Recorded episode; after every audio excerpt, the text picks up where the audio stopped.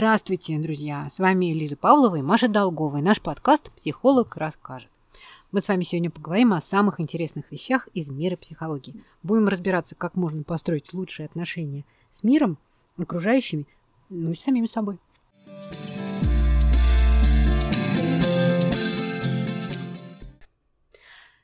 Предлагаю поговорить про эмоции, про эмоциональный интеллект и вообще про эмоции.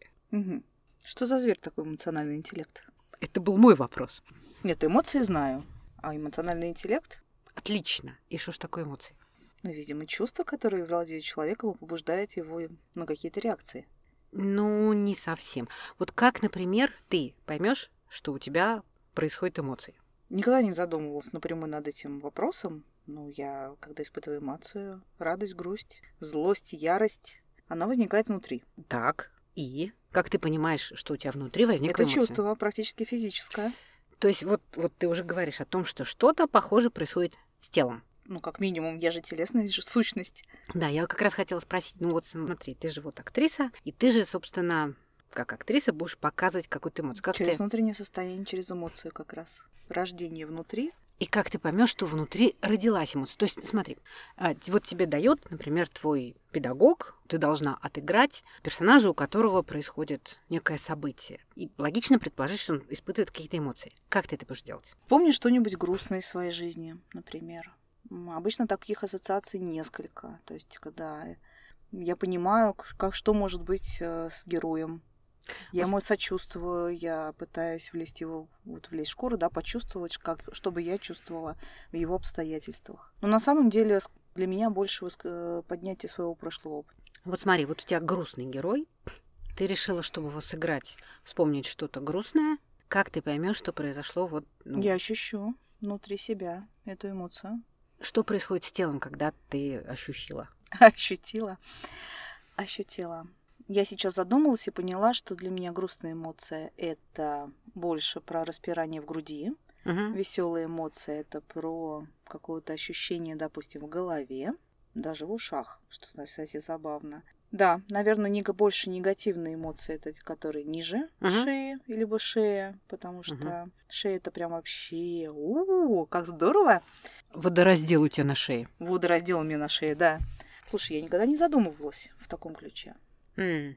Если честно, это правда то, как это у тебя устроено, правда, натурально. Я подозреваю, что не у всех так. Не у всех так, у многих по-разному. Но действительно, вот кого не спросишь, там, в работе с клиентами, человек действительно обозначает, что та или иная эмоция как-то в теле переживается. То ему тут давит, то ему тут э, жмет, то ему колет и болит, и в груди огнем болит. Это вот ровно про это. К чему я это веду? К тому, что у всех эмоций есть телесная представленность для начала. Эмоции — это, как же так по-умному-то это сказать, психический процесс, который отражает, как написано в Википедии, субъективное оценочное восприятие а, отношения к существующим или возможным ситуациям и объективному миру. Я тебе сейчас стукну, ты просто давишь интеллектом. Нет, это не я, это Википедия. Давай по-человечески. А по-человечески это звучит так, что некое событие происходит внутри нас или в окружающем мире, и наши эмоции позволяют нам почувствовать, что некая фигня случилась, и на нее надо реагировать. Про то, что это происходит внутри нас, знаешь, это про что? Это про потребности. То есть, ну, вот мы хотим, не знаю, есть, вот мы хотим спать, мы хотим любви, мы хотим принятия, мы хотим того и этого. И вот эта вот внутри возникающая эмоция, она сигнализирует, что сейчас или что-то случилось, или вдруг даже ничего не случилось, сижу я дома один, и вдруг остро накрывает чувство одиночества эмоция наступает, эмоция печали, чувство одиночества. Это разные вещи, эмоции и чувства. Чуть-чуть попозже скажу, чем отличаются. Оно про то, что мы социальные существа, люди, мы гоминиды, потомки обезьян, наши предки жили стаями, и мы тоже любим жить стаями. Это нормально, это естественно, мы для этого заточены. И вот организм говорит, тебе нужна твоя стая. Что-то тебе печально, вот тебе печаль, вот тебе одиночество, и, похоже, побуждает каким-то действием. Или что-то случается в окружающем мире. Не знаю, произошли какие-то события, которые меня напугали, произошли события, которые меня обрадовали. В общем, эмоции – это способ регуляции нашей жизни в мире. Ну, то есть там они нам для начала диагностируют, каково нам тут. Плохо нам тут, хорошо, любят нас здесь, остаемся. Не любят валим. Да, нас здесь бьют, не любят, уходим отсюда. Нас здесь любят и кормят, остаемся. Ну, как, логично, да? И это второй, второй момент, то есть для начала вот показывать, каково нам эта диагностика, и второй мотивировать. Ты думаешь, это эволюционная штучка? Вообще, да. Потому что, ну... Ну, мне кажется, что это очень плоско, потому что на основе эмоций построена вся литература, все отношения, которые сейчас есть, воспевание а, трагедии, любви. То есть, когда мы читаем какое-то произведение или смотрим фильм, мы же приходим за эмоциями. Да, более того, то есть есть целые почтенные отрасли, которые не производят никаких товаров и услуг, а исключительно эмоции. Когда какой-нибудь Киркоров в «Стразах и перьях» пляшет на сцене, он производит эмоции и больше ничего. Не говоря про какой-то стендап. Там чувак вот типа нас выходит к микрофону, стоит там что-то, бухтит, зал рыдает, и за это платят денежки кровные они, похоже, пришли повысить вот этот свой эмоциональный фон, чтобы им стало веселее, чтобы им стало легче. Есть такой даже термин в Голливуде «feel good movie» – кино, которое тупо повысит тебе настроение. Жизнь и так непроста, жизнь и так тяжелая, экономика, рецессии, э, политика, а, а вот это все. Покажите мне что-нибудь про любовь, где никто не умрет и не будет э, тяжелых э, этих социальных драм, пожалуйста. Ну, то есть это не только про эволюцию. Это в первую очередь про эволюцию. То есть про нее, потому что так или иначе вся любовь, ну, если так вот редуцировать, то сводится к инстинкту продолжения рода. А все, там, не знаю, дружба и человеческие отношения, они все равно сводятся к принятию, к тому, что мы стайные существа, если нас выгоняют из стаи, нам плохо. Если нас принимают обратно в стаю ну, и любят там, и показывают, что вот ты, ты окей, мы тебя любим, и вот у тебя высокий статус, нам хорошо. По большому счету все это можно к эволюционным аспектам. Как-то это скучно все звучит, прям... И унизительно. И унизительно. Согласна. ну что же делать? Ну, я поняла, что, значит, ты пришел к психологу, он тебя еще за твои деньги оскорблять начинает, да. Обезьяной тебя называет. Червяком, земляным червяком, да-да-да. Ну, простите, простите, ну, простите, пожалуйста. Мне нравится, у нас стендап почти. Ну, отлично. Но тем не менее, да вот, когда мы определили, что у нас есть эмоция, что она состоит из, в первую очередь, телесного ответа, телесный ответ – это организм как-то реагирует. Опять же, чисто физиологически. И кровяное давление повышается, и от каких-то эмоций расширяются зрачки. И гормоны выделяются, кстати. Гормоны выделяются, отливают кровь или наоборот приливают кровь к внутренним органам. Это вот реакция бей, там, беги, замри, а тоже реакция выживания, тоже эмоциональная. Упоминаются все болезни от нервов, то бишь от эмоций, от эмоционального состояния. То есть вполне себе можно негативными эмоциями загнать в депрессию, от депрессии к болезни. Да, но я хочу еще сказать, кроме телесного ответа, там есть еще такой, э, кроме телесного аспекта, есть еще когнитивная часть. По ученому, то есть, ну, связанная с познавательным, со смыслами. У эмоций есть смыслы. У холмов есть глаза, у эмоций есть смыслы. Когда какое-то событие случается, мы его завсегда пропускаем через внутренние смыслы, и только потом у нас чувствуется эмоция. Ну, э, голодный человек, который хочет есть, видит еду, и эта еда ему доступна, он радуется. А голодная девушка, сидящая на диете, видит еду, которая ей доступна, и эмоции, которые она испытает, будут несколько сложнее. Она же хочет отказаться от этой вкусняшки, а эта подлая вкусняшка лежит и манит. Ну, это же как бы совершенно невыносимо. Или тоже, там, я тоже люблю этот пример, как в песне. Вот кто-то с горочки спустился, наверное, милый мой идет, на нем защитная гимнастерка, она с ума меня сведет. То есть фактически девушка, ну, наш лирический герой, девица из деревни, видит где-то там на горочке группу цветных пятен, опознает в ней своего молодого человека, и поскольку этот молодой человек для нее несет многие всякие смыслы, это ее первый парень на деревне. Он показывал ей любовь, он подарил ей платок цветочный, вообще всю красоту.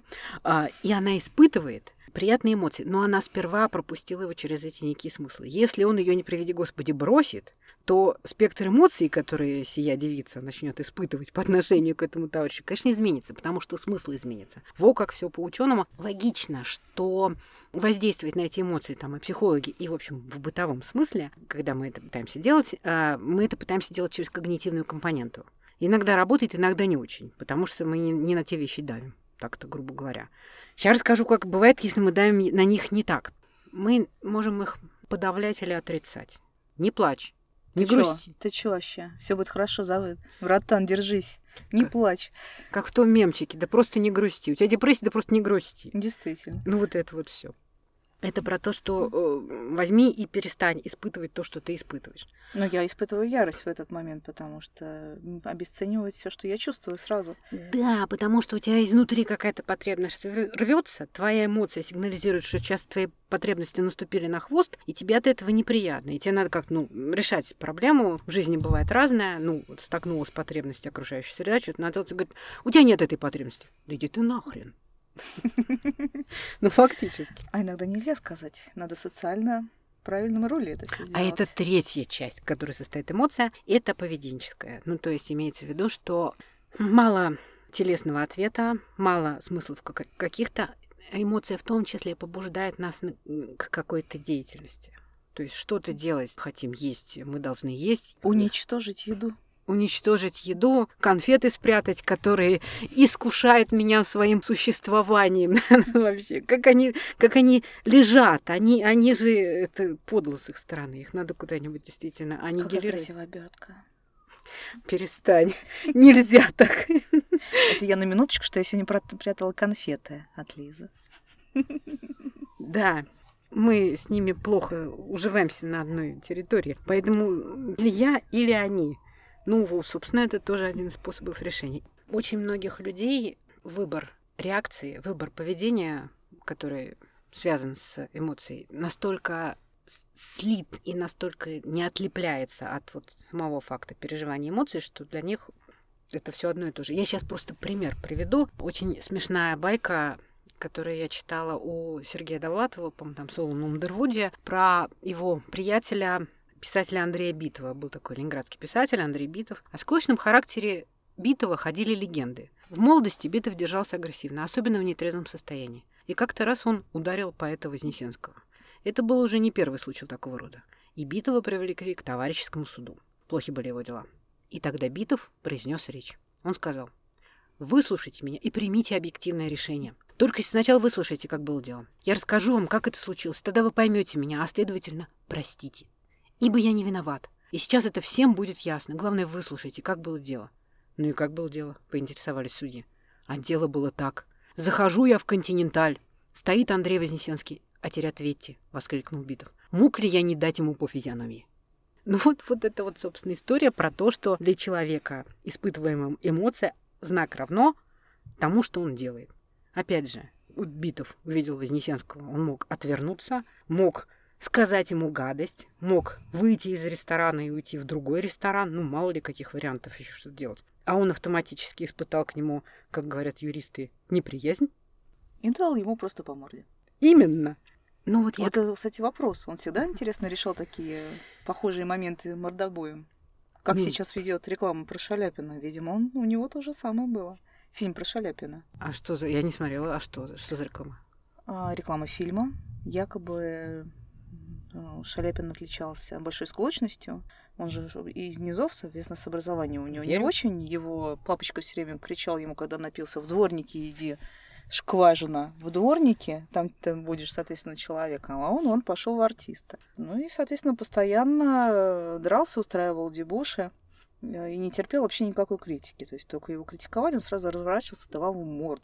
Вот. Mm-hmm. И его были куча разных проблем. Mm-hmm.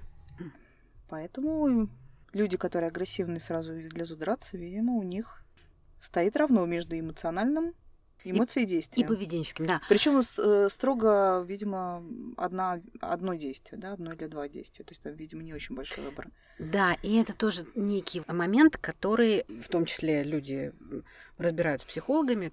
Э, во-первых, сознайся себе, что ж ты такое испытываешь, что эта эмоция, она существует. И, видимо, очень сильная эмоция, раз идет агрессия тут же. Да, а, смотри, давай тогда прям вот эту всю цепочку переживаний эмоций прям перескажу. И где, в каких моментах у людей бывают проблемы. У многих бывают проблемы на самом факте осознания, что есть эмоции. Ну, как это выглядит, там, не знаю, на приеме у психолога. Человек э, о чем-то рассказывает, у него желваки ходят, у него кулаки сжимаются, у него голос давленный, вот это вот все. Я его спрашиваю, и что же вы чувствуете? Он говорит, да нормально все. То есть он просто себе не отдает отчет, что он нечто испытывает. Окей, это можно для начала ну, валидизировать, то есть признать, что оно есть, и назвать. Я злюсь, я гневаюсь, я испуган, я подавлен. Потому что сжатые кулаки не означают автоматически чего-то такое. Они означают, что, похоже, он что-то испытывает. А вот что он испытывает, знает только он. Это вот второй этап. Третий, собственно, каким-то образом распорядиться с этой эмоцией. То есть те же самые смыслы обсудить, которые для человека про это. То есть некое событие происходит со мной, с моими близкими, с окружающей средой, с миром, с чем-то. Что это значит для меня? Вот эти вот смыслы, вот это вот когнитивная составляющая. Что это значит для меня? Разобраться вот в этом деле и принять решение, что я с этим буду делать. Промолчу, убегу, уеду, Приду бить ему лицо. Приду, просто скажу ему гадость и, значит, красиво хлопну дверью и больше с этой скотиной не буду общаться. Куча же вариантов, по большому счету, не только один. Не только кулаком по морде. Вот, собственно, и, и все по этой всей цепочке надо проходить в таких ситуациях. И на каждом этапе может быть зажим. На каждом этапе может быть зажим. Кто-то кто не осознает, кто-то не называет, кто-то путается в смыслах, вот. Еще не так это называет. Сколько раз мне люди говорили, э, что ты на эту тему чувствуешь? Ну, я же ничего не могу сделать. Нет такой эмоции, ничего не могу сделать. Эмоция бывает грусть, печаль, счастье, восторг, блаженство, эйфория. Ну, короче, вот то, что называется эмоциями. Но это вот когнитивный этап. И потом принять решение, что я с этим делаю. Даже если, скажем, в ярости, в бешенстве, и мне это все невыносимо, я все равно могу принять решение, ну, реагировать как социально приемлемым образом. Еще я прям тоже люблю рассказывать о том, что у нашего человека обычно трехчастная шкала эмоций. То есть люди, которые об этом не задумывались, они обычно эмоции делят по шкале из трех пунктов. Когда им прям что-то хорошее происходит, что им нравится, они говорят, это хорошо. Ну, это и восторг, и блаженство, и счастье, и нежность, и любовь, там, и умиление, и все, все, все. Хорошо, короче. Когда отчетливо плохо, и это невозможно отрицать, знаешь, как человек это называет? Как? Дискомфорт. Дискомфорт, блин. В том смысле, что тут и гнев, и тут и злость, тут и страх, тут дискомфорт у меня, короче. А третий? А вот когда нельзя сказать, чтобы прямо вот, простите, дискомфорт, но и не сказать, чтобы прям все зашибись, это все идет по шкале нормально. А, сколько раз встречалась? Прям классическое слово. Нормально. Ну, это может быть и мне почти приятно, и, блин, вот терплю из последних сил. Да. Вот только ради вас. Да, да. И фактически на вопрос, и что ты чувствуешь, человек говорит, нормально. Нормально. Но это же не означает, что Почему я об этом спрашиваю? Потому что, давайте еще раз, отлепим эмоции от действий. Я могу испытывать печаль, я могу испытывать грусть, злость и ярость, и даже огромного масштаба. И я не пойду никому бить морду, я не пойду там резать вены, не пойду рыдать, я просто отдаю себе отчет, что вот вот такое происходит. Это важно, отдавать себе отчет, что со мной происходит, отдавать себе отчет в моих смыслах, в моих ценностях, в моих потребностях. Тогда я смогу как-то свое поведение корректировать, чтобы оказаться там, где эти мои потребности будут удовлетворены получше. Слушай, ну это не очень простая тема, потому что вот очень многих слито внутреннее я с проявлением поступков. И если человек не задумывался, у него нет разницы. Он не может этим управлять, потому что он к себе бережно не может относиться. Ну да, очень может быть. Ну, это каким-то образом проявляется. Вот мы так вот это все друг от друга будем отлеплять, просто потому что это важно, это важно в этом разбираться. Потому что, извини, снова про это, про эволюционность нашу, про то, что э, мы хотим быть счастливы, мы хотим, чтобы нам было хорошо, и не хотим, чтобы нам было плохо. То есть вся вот э, эволюция нас к этому вела, и все наше поведение эволюционно на это заточено. Но как же мы поймем, как нам хорошо? Как именно нам хорошо?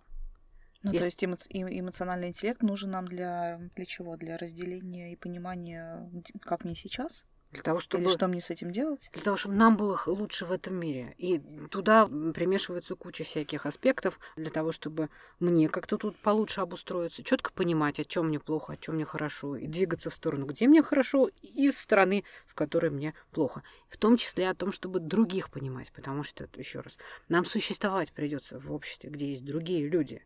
Мы социальные существа. Мы не можем уехать на остров и жить там в одиночестве на необитаемом острове, это э, был такой эксперимент э, реальный а, про человека, который действительно жил на необитаемом острове, и ему стало плохо. Я сейчас про это тоже расскажу. Мы так не можем. Нам нужно взаимодействовать с другими и чтобы они нам делали хорошо, а мы будем делать хорошо им, и от этого нам тоже будет хорошо. Короче, вся псих... дружба жвачка. Вся психология про то, чтобы нам было хорошо и отнюдь не было плохо. Э, про чувака, который жил на необитаемом острове. Дело в том, что был такой моряк, по-моему, в 19 веке. Он был прототипом Робинзона Круза. Звали его Александр Селькирк, я про это дело читала. И за гнусный характер он был как-то высажен на необитаемом острове. То есть э, капитаном корабля, видимо. Он как-то выступил так, что капитан корабля сказал, вот нет, вот эту вот скотину, нет, вот, вот мы тут поедем. Что-то они ему там дали какой-то еды. Он действительно не пропал, он жил а там. ты не помнишь, он был э, в команде или он был пассажиром? Нет, он был именно в команде. Он был именно в команде. Но он, видимо, так вот его достал уже капитана. Короче, он, а, Робинзон Крузо в книге прожил на необитаемом острове 28 лет. И никак оттуда выбраться не мог. Этот вот Александр Селькир прожил на острове 4 года. Его потом сняло оттуда какое-то судно. Он действительно там не голодал, не бедствовал, там было что поесть. Но я к тому, что он за эти 4 года, когда его оттуда сняли, он почти забыл человеческую речь. Казалось бы, взрослый человек. Вот Робинзон в книге не забыл человеческую речь, а в норме, получается, если ты там один и разговариваешь в основном с черепахами, то ты забываешь речь, ты забываешь, как жить в человеческом обществе, и действительно дичаешь, и сам становишься обезьянкой. Слушай, ну историю про Маугли и э, прививание речи в определенном возрасте, это я знаю исследование, что если в какой-то, да, в период речь mm-hmm. не привита, то практически сложно потом социализировать подросшего человечка. Но чтобы так быстро деградировать ну, за 4 года, причем взрослому человеку, имеющему длительный опыт, он, тем не менее, это сделал, порадовался. Но он обратно вот вернулся. Он э, развлекал во всяких этих английских кабаках народ рассказами о том, как ему жилось на острове, ностальгировал, но все таки обратно-таки не уехал. Нет, нет как бы ему там не казалось прекрасно, все-таки лучше жить с людьми и цивилизацией. Мы действительно заточены. Речь у него восстановилась. Речь она восстанавливается, она один раз была вот поставлена. Это если действительно пропустишь вот сенситивный период ребенка, то действительно может вырасти Маугли, который речью в полной мере и не овладеет. Ну и получается тогда, что если речь прививается, то, соответственно, и работа с эмоциями тоже прививается. И если у нас нет опыта жилья в стае и испытывание разных эмоций, то, наверное, этот навык тоже может не развиться. И, может быть, как раз вот эмоционально бедные люди, которые не эмпативные, да, mm-hmm. как говорят, да, возможно, имеют этот дефект. И они сами не могут с собой разобраться, что же они чувствуют, и не могут с окружающими тоже разбираться. Смотри, эмпатичность — это в первую очередь про то, насколько мы понимаем, что происходит с другим человеком. То есть это только про других. С теми же эмоциями важно понимать, что происходит с нами самими. Ну, если ты не можешь с собой разобраться, то, естественно, ты не можешь это увидеть в другом человеке. Да, это однозначно вот такая да, двусторонняя. То есть мы в первую очередь всегда применяем что-то к себе. То есть именно поэтому и говорят, полюби себя, тогда ты будешь лучше относиться к другим. И правда, это действительно дорога двусторонним движением. Но в первую очередь и, мне кажется, и интереснее, и эффективнее, и, в общем-то, понятнее начинать разбираться с себя. Ну тогда это все-таки врожденное или приобретенное? Эмоциональный интеллект. Эмоциональный интеллект — это сама концепция, в общем-то, модная в последнее время. Когда я стала с ней разбираться, я все никак не могла понять, что ж там такого эдакого, чего не было в классических учебниках по психологии эмоций. Спойлер, ничего. Там все примерно то же самое. Эмоциональный интеллект просто это сама идея, концепция, продается лучше. На самом деле речь идет о том, что неплохо бы тебе разбираться в твоих эмоциях, чтобы жить более счастливо, чтобы лучше понимать других и, соответственно, чтобы лучше приспособиться к ним, и чтобы с ними как-то взаимодействовать. И им делать хорошо, и ты им делаешь хорошо, и всем от этого хорошо. И неплохо бы с эмоциями разбираться. Многие этого не делают. А давайте делать. Господи, опять мы за все хорошее против всего плохого. Да ну что ж поделать, это миру, мир, чтобы все были счастливы, это извечная тема. Слушай, ну я... Ты меня прости. Да. Но все равно я так и не могу понять. Угу. Врожденное или приобретенное? Сам, ну, конкретный интеллект в первую очередь приобретенный, это навыки. То есть способность испытывать эмоции, она, несомненно, врождена. А способность разбираться с тем, что с нами произошло, и дальше вся вот эта вот структура настроенная. То, То есть желательно дать ребенку весь спектр еще испытать. И покричать, и позлиться, и тогда с ним ему будет проще. Не совсем, не совсем про это. Он покричит и позлится и без нас. что предполагается неплохо бы делать ему в воспитании, дать ему, что называется, эту всю азбуку. Разобраться с этим, помочь назвать эти эмоции словами. Ты сейчас злишься, ты расстроен, ты сейчас гневаешься. Я такие штуки только, не знаю, в американских фильмах видела. Будем честны, в нашей культуре это пока пока, надеюсь, только пока, не очень принято. Но это, это действительно про это, потому что что с ребенком точно происходит? У него происходит вот этот подъем нервного возбуждения, когда его потребность не удовлетворена. Он хотел игрушку, мороженое и не ложится спать. Он не получит ни второго, ни первого, ни второго, ни третьего. Не получит он это. Несомненно, он испытывает некие эмоции. И он нам сейчас их покажет. Он будет кататься по полу, орать, вот это вот все. Он не знает, как это называется. Он что-то чувствует. Он даже, может быть, не очень связывает это с как таковой игрушкой. Но у него поднялось вот это вот нервное возбуждение. Может, ты видела вот эти фотографии в интернетах люди любят размещать о том, как э, смешно э, испытывают эмоции маленькие дети. Типа, э, вот эта девочка лежит на полу и плачет. Я такие просто фотографии видела, тоже англоязычные всякие пользователи, там, Reddit или что. Девочка маленькая лежит на полу и плачет, потому что нету больше печенья, она его все съела сама. Это все действительно очень мило. Пока это не твой ребенок, и пока тебе не надо с этим что-то делать. Он это делает, э, ребенок эти эмоции испытывает. Он совершенно честно это дело испытывает, у него поднялось эмоциональное возбуждение, он не знает, что с этим делать, и он даже назвать это не может. И, собственно, родители для того, чтобы ему, этому ребенку легче, лучше жилось, должны это дело назвать, сказать, ты расстроен, и сказать, как с этим обходиться. А как обходиться, ну, то есть, собственно, как себя успокоить. Все мы взрослые люди, а мы тем характеризуемся, что не ложимся на пол, ну, надеюсь, по большей части. Как только мы сожрали все печенье из пачки, а больше нет. Ну, мы как-то с этим иначе обходим. Ну, как тебя утешаем, там, кроме печенья есть что-то еще, винишка там, я не знаю. Или идем за новым печеньем. То есть мы как каким-то... Слушай, а как мы справляемся? Получается, получается, взрослость это умение справляться, просто способность с этими эмоциями. Представляешь? Какой да. ужас. Какой ужас.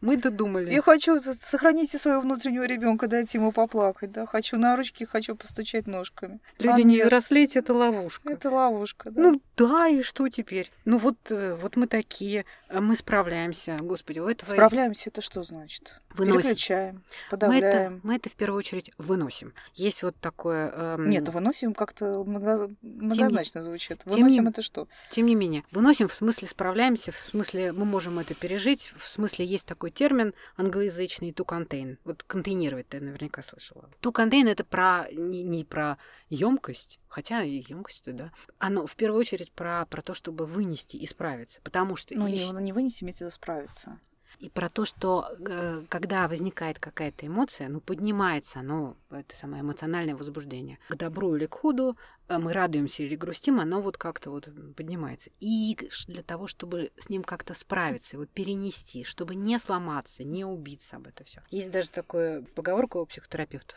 Психотерапия не делает грустные переживания веселыми. Мы не делаем плохие вещи хорошими, мы не делаем. Мы просто делаем так, чтобы они перестали быть невыносимыми. Человек начинает с этим справляться. Если случилось в этой жизни что-то печальное, оно дискотекой не станет, ну, никогда. Но оно перестанет тебя убивать. И здесь, снова возвращаясь к воспитанию ребенков, это про то, чтобы помочь ему это дело назвать и сказать, как с этим справляются. Все, чего в этой жизни, правда, больше всего на свете хочет ребенок, он хочет вписаться в общество вообще, в том числе э, в тех же самых учебниках по психологии эмоций, ровно так и пишут, что вот эта эмоциональная привязанность, она возникла потому, эмоциональная привязанность у детей возникла ровно потому, что период детства у человека длительный, и нужно быть достаточно долго привязанным достаточно долго быть привязанным к какому-то взрослому, который обучит всему, что нужно для того, чтобы жить в этом мире довольно долго, испытывать любовь, считать маму чем-то самым ценным на белом свете. И вот, собственно, для маленького ребенка это в огромной степени так по мере возрастания взрослости и сепарации. Он становится более отдельным человеком, и там любовь к маме приобретает новые черты, не такие, как у младенца. Мама уже отдельный человек, несомненно, родной, любимый, и ценность с которым много чего связано, но это не такая всеобъемлющая, всепоглощающая нуждаемость как та, которая была у младенца.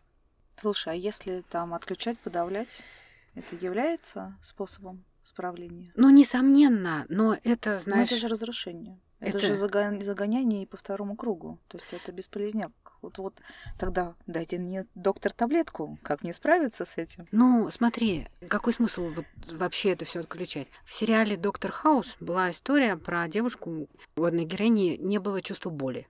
Ей жилось непросто. Да, она была королевой драк, никто действительно не мог ее победить, она всем валяла только так, но зато она, ну скажем, не чувствовала сигналов от мочевого пузыря, и там могла, извините, описаться прилюдно, потому что другой человек сперва чувствовал бы эти сигналы, потом ему стало бы больно вот это вот третий, он бы как-то справился с этой ситуацией. Или если она падала или что-то задевала, ей нужно было ехать в больницу и проходить полное обследование. Нормальный человек в этом месте, тот, у которого нормально, нормально с восприятием чувства боли, он будет испытывать неприятные какие-то ощущения и предпримет что-то, а она просто не знает. Ну окей, вот с эмоциями то же самое. Окей, вот мы их подавим. В ситуации, когда делать, сделать ничего нельзя, нужно спасти жизнь, это может и важно. Но, в принципе, так существовать невозможно. Это же зачем?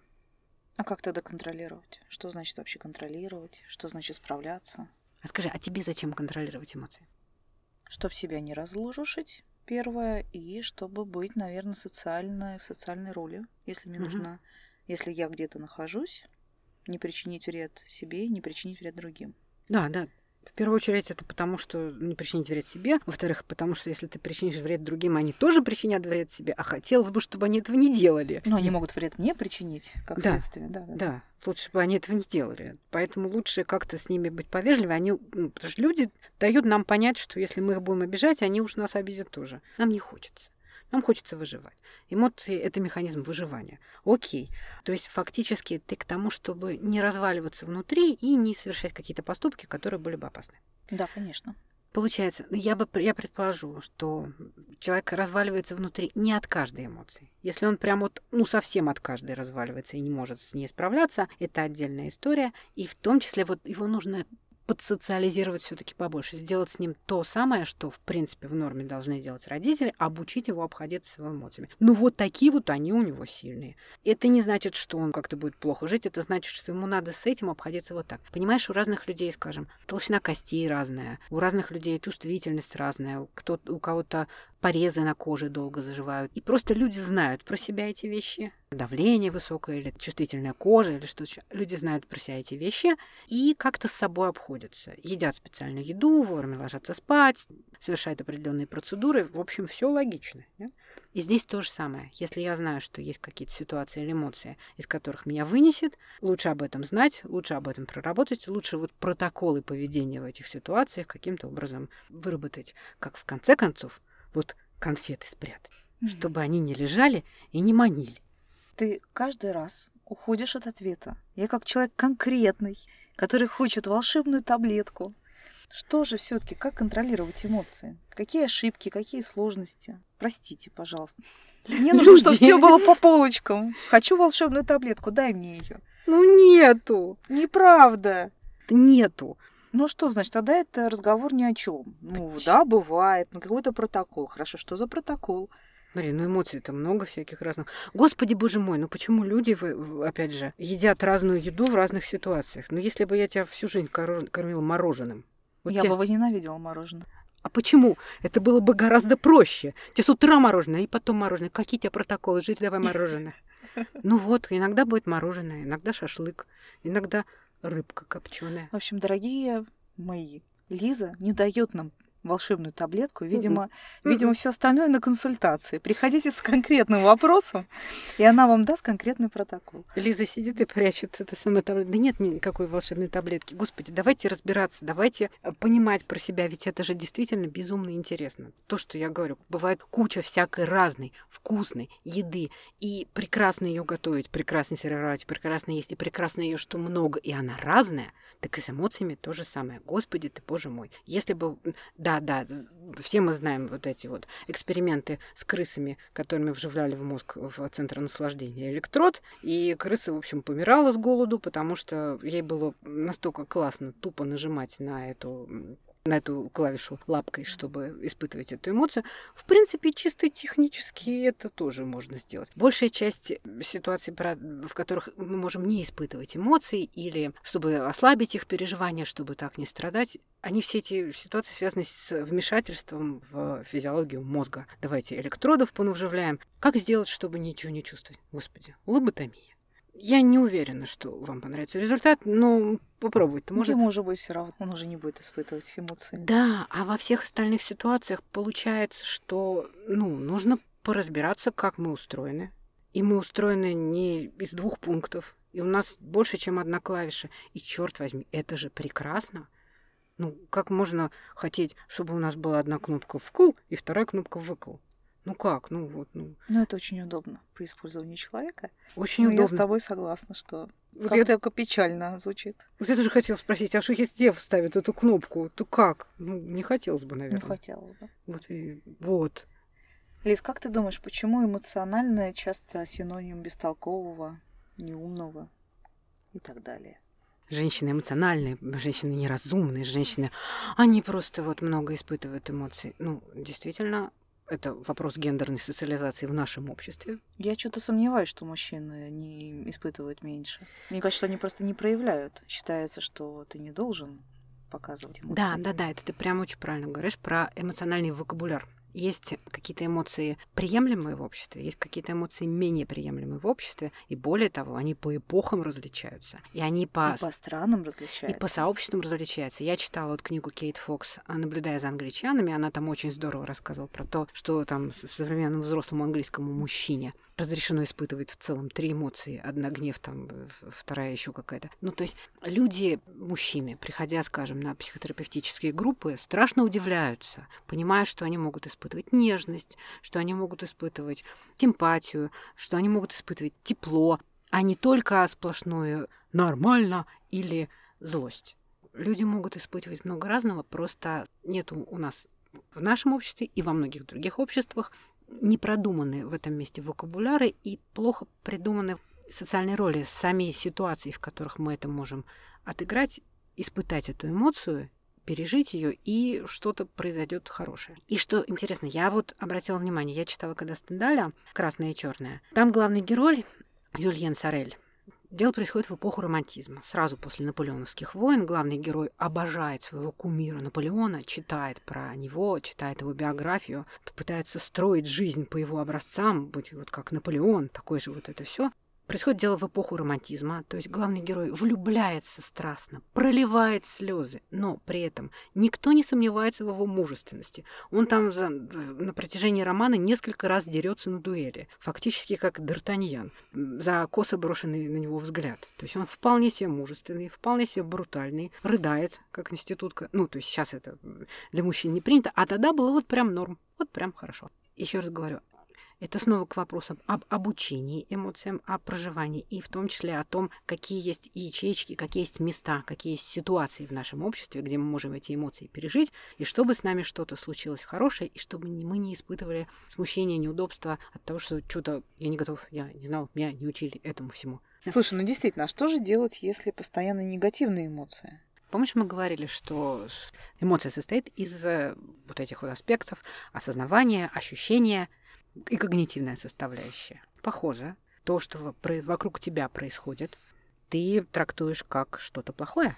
Чаще всего вот как раз с этим когнитивным компонентом и работают. То есть, ну, если это не какая-нибудь патологическая боль, то что-то с этим так. И здесь много чего всякого разного бывает, много всяких техник, кучу всяких техник придумали. Можно на вскидку сказать, чаще всего бывает про а это про ожидание, про то, что я ждал, что будет что-то хорошее происходить, а то, что происходит, оно не такое хорошее. Ну, как вот эта вот девушка стоит, кто-то с горочки спускается, наверное, мило ее идет, а она-то думала, что придет принц на белом коне. А это Вася из соседней деревни. Да как ты смеешь, Вася? Ну, то есть вот ее ожидания, вот ее реальность. Вася может не так уж и плохо. Но она почему-то ожидала другого. Я думаю, что в этом месте правда про работу с когнитивным компонентом. Тут просто очень много всего. Ну, извини, снова нету кнопки. Ну, я знаю из своего опыта о том, что если тебе плохо mm.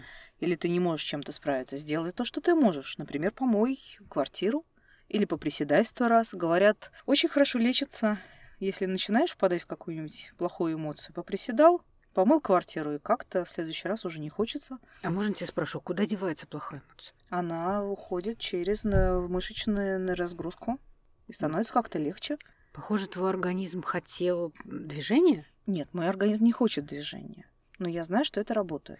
Можешь привести какой-то пример? То есть, опять же, я пытаюсь просто представить. Ну, допустим... Нет, хорошо, я прихожу домой, допустим.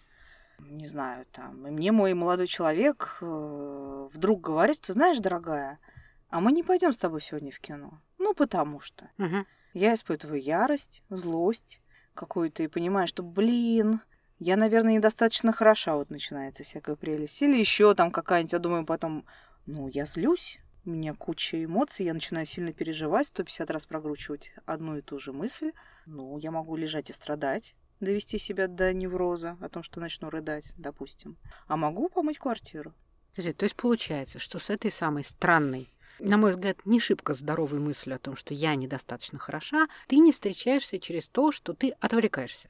Но, в общем-то, можно с этим справиться и иначе, например, поработать с психологом.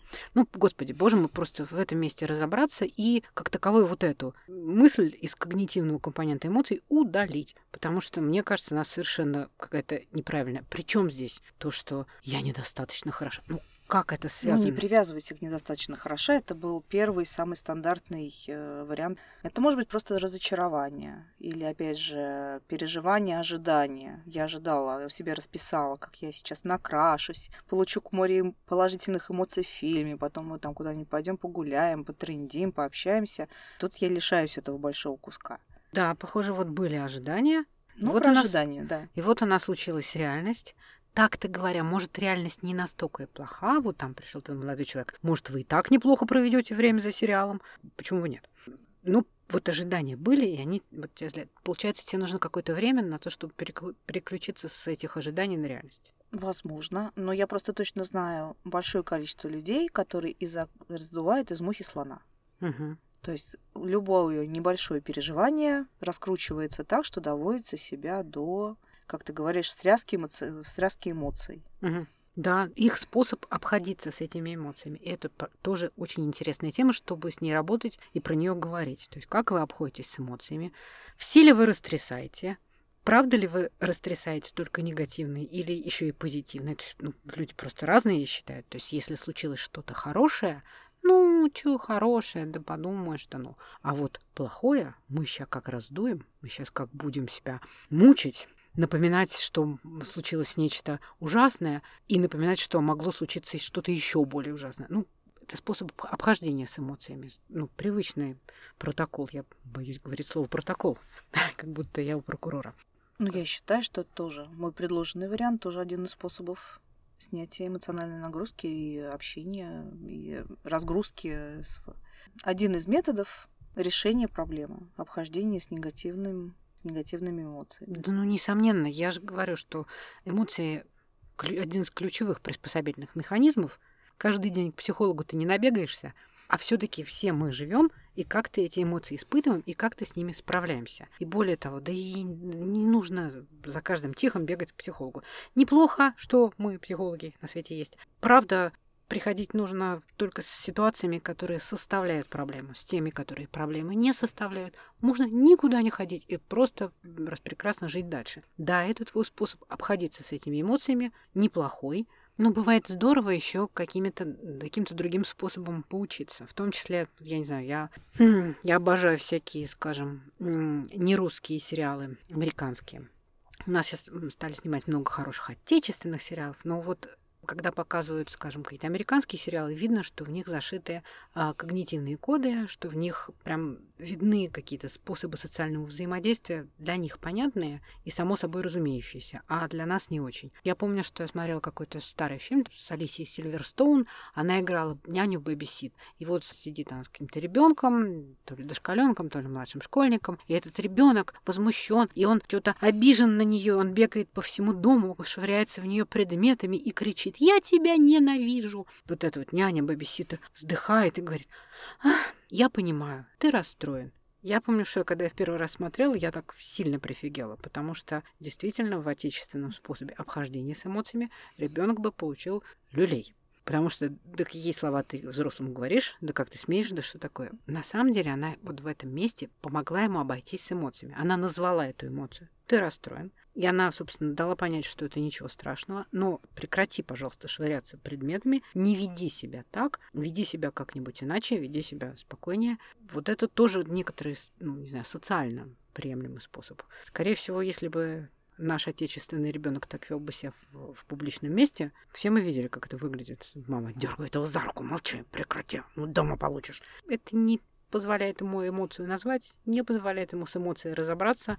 И да, в принципе, вот в этот раз, когда он действительно не справляется, а он маленький и не справляется с эмоциями, действительно с ним непросто. Но на будущее это позволит ему разбираться, если он будет знать, как это все называется, и будет представлять, как с этим обходиться. И в итоге вырастают взрослые, которые сами не знают, что с ними происходит. Они чувствуют возбуждение, чувствуют, что что-то происходит. А что с этим делать, не очень понятно. Слушай, ну у нас тогда получается, что все жутко опять раненые. Вот, а если норма вообще? Как вообще понять, все ли хорошо? со мной или не все хорошо с эмоциональным интеллектом. С какой стороны считать норму? Потому что если чисто статистической, то есть поговорка о том, что среднестатистический человек на белом свете имеет полторы ноги. Есть одноногие, есть безногие, есть двуногие. Трехногих нет. Средняя арифметическая там как-то будет меньше, чем два. То есть это глупый вопрос. Ну, если норма, ищи как себе считать? Нет, вопрос не глупый. Вопрос просто о том, какого рода норму мы представляем. Идеальную сферического человека в вакууме. Ну, желательно здорового, относительно справляющегося, взрослого. Мы же за доброту и мир за то, чтобы все были в ладах с собой и приносили радость окружающим. Большинство, правда, так или иначе справляются. Весь вопрос в том, насколько мы, скажем так, чувствуем себя даже не столько счастливыми, насколько мы чувствуем себя живыми. Я, собственно, работаю в таком психотерапевтическом подходе, который не про то, чтобы сделать нас счастливыми. Гештальт-подход, он про то, чтобы сделать нас живыми. Что значит живыми? Он про то, чтобы в максимальной полноте переживать вот этот весь спектр эмоций и в том направлении, и в этом направлении. Если честно, мы не будем так чувствовать счастье, если мы вообще никак не чувствуем несчастья. Если мы не чувствуем ну, то, того, что называется негативными эмоциями, мы во всей полноте не сможем насладиться позитивными. Мы фактически ну, отрезаем у себя спектр. Мне сразу вспоминается красивое блюдо, на котором лежит щепотка счастья, помидорка грусти. Да, из этого всего компонуется жизнь, компонуются какие-то эмоции. Ты про это? Вся полнота. Да, разве же это плохо? Фактически у нас тут кулинарное шоу. Кулинарное шоу, однозначно. Хотя про эмоции и про психологию, по-моему, это же классно, это же очень здорово. Невозможно есть только сладкий вкус всю жизнь. Насколько я помню, по-моему, в тайской кухне этих вкусов выделяют шесть, и горькие, и сладкие, и там какие-то еще. И они так стараются свои блюда готовить, чтобы все шесть присутствовали, чтобы мы могли чесночком поесть и конфеткой закусить. И наверное, вот я это имею в виду в том подходе, в котором я работаю. Это про это, про то, чтобы быть максимально живым. И я уже, по-моему, говорила, да, что это не должно быть невыносимым, но спектр должен быть полный. Получается, вся наша жизнь про развитие, про да. развитие эмоционального интеллекта. Вот куда ни плюнь, да. Вот все равно все упирается в то, что приходится развиваться. Но это не потому, что мы должны, не потому что надо, не потому что саморазвитие это хорошо, а без саморазвития это плохо. Господи, ну это же просто тупо интересно. Это интересно, это здорово, это весело, это живо, это дает жизни вкус, цвет и краски. Разве нет?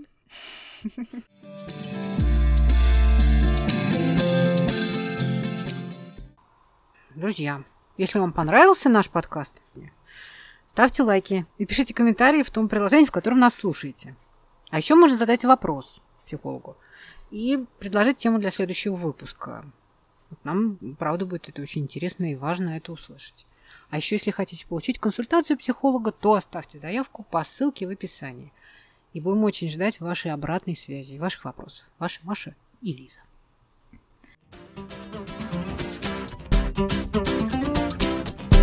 Thank you.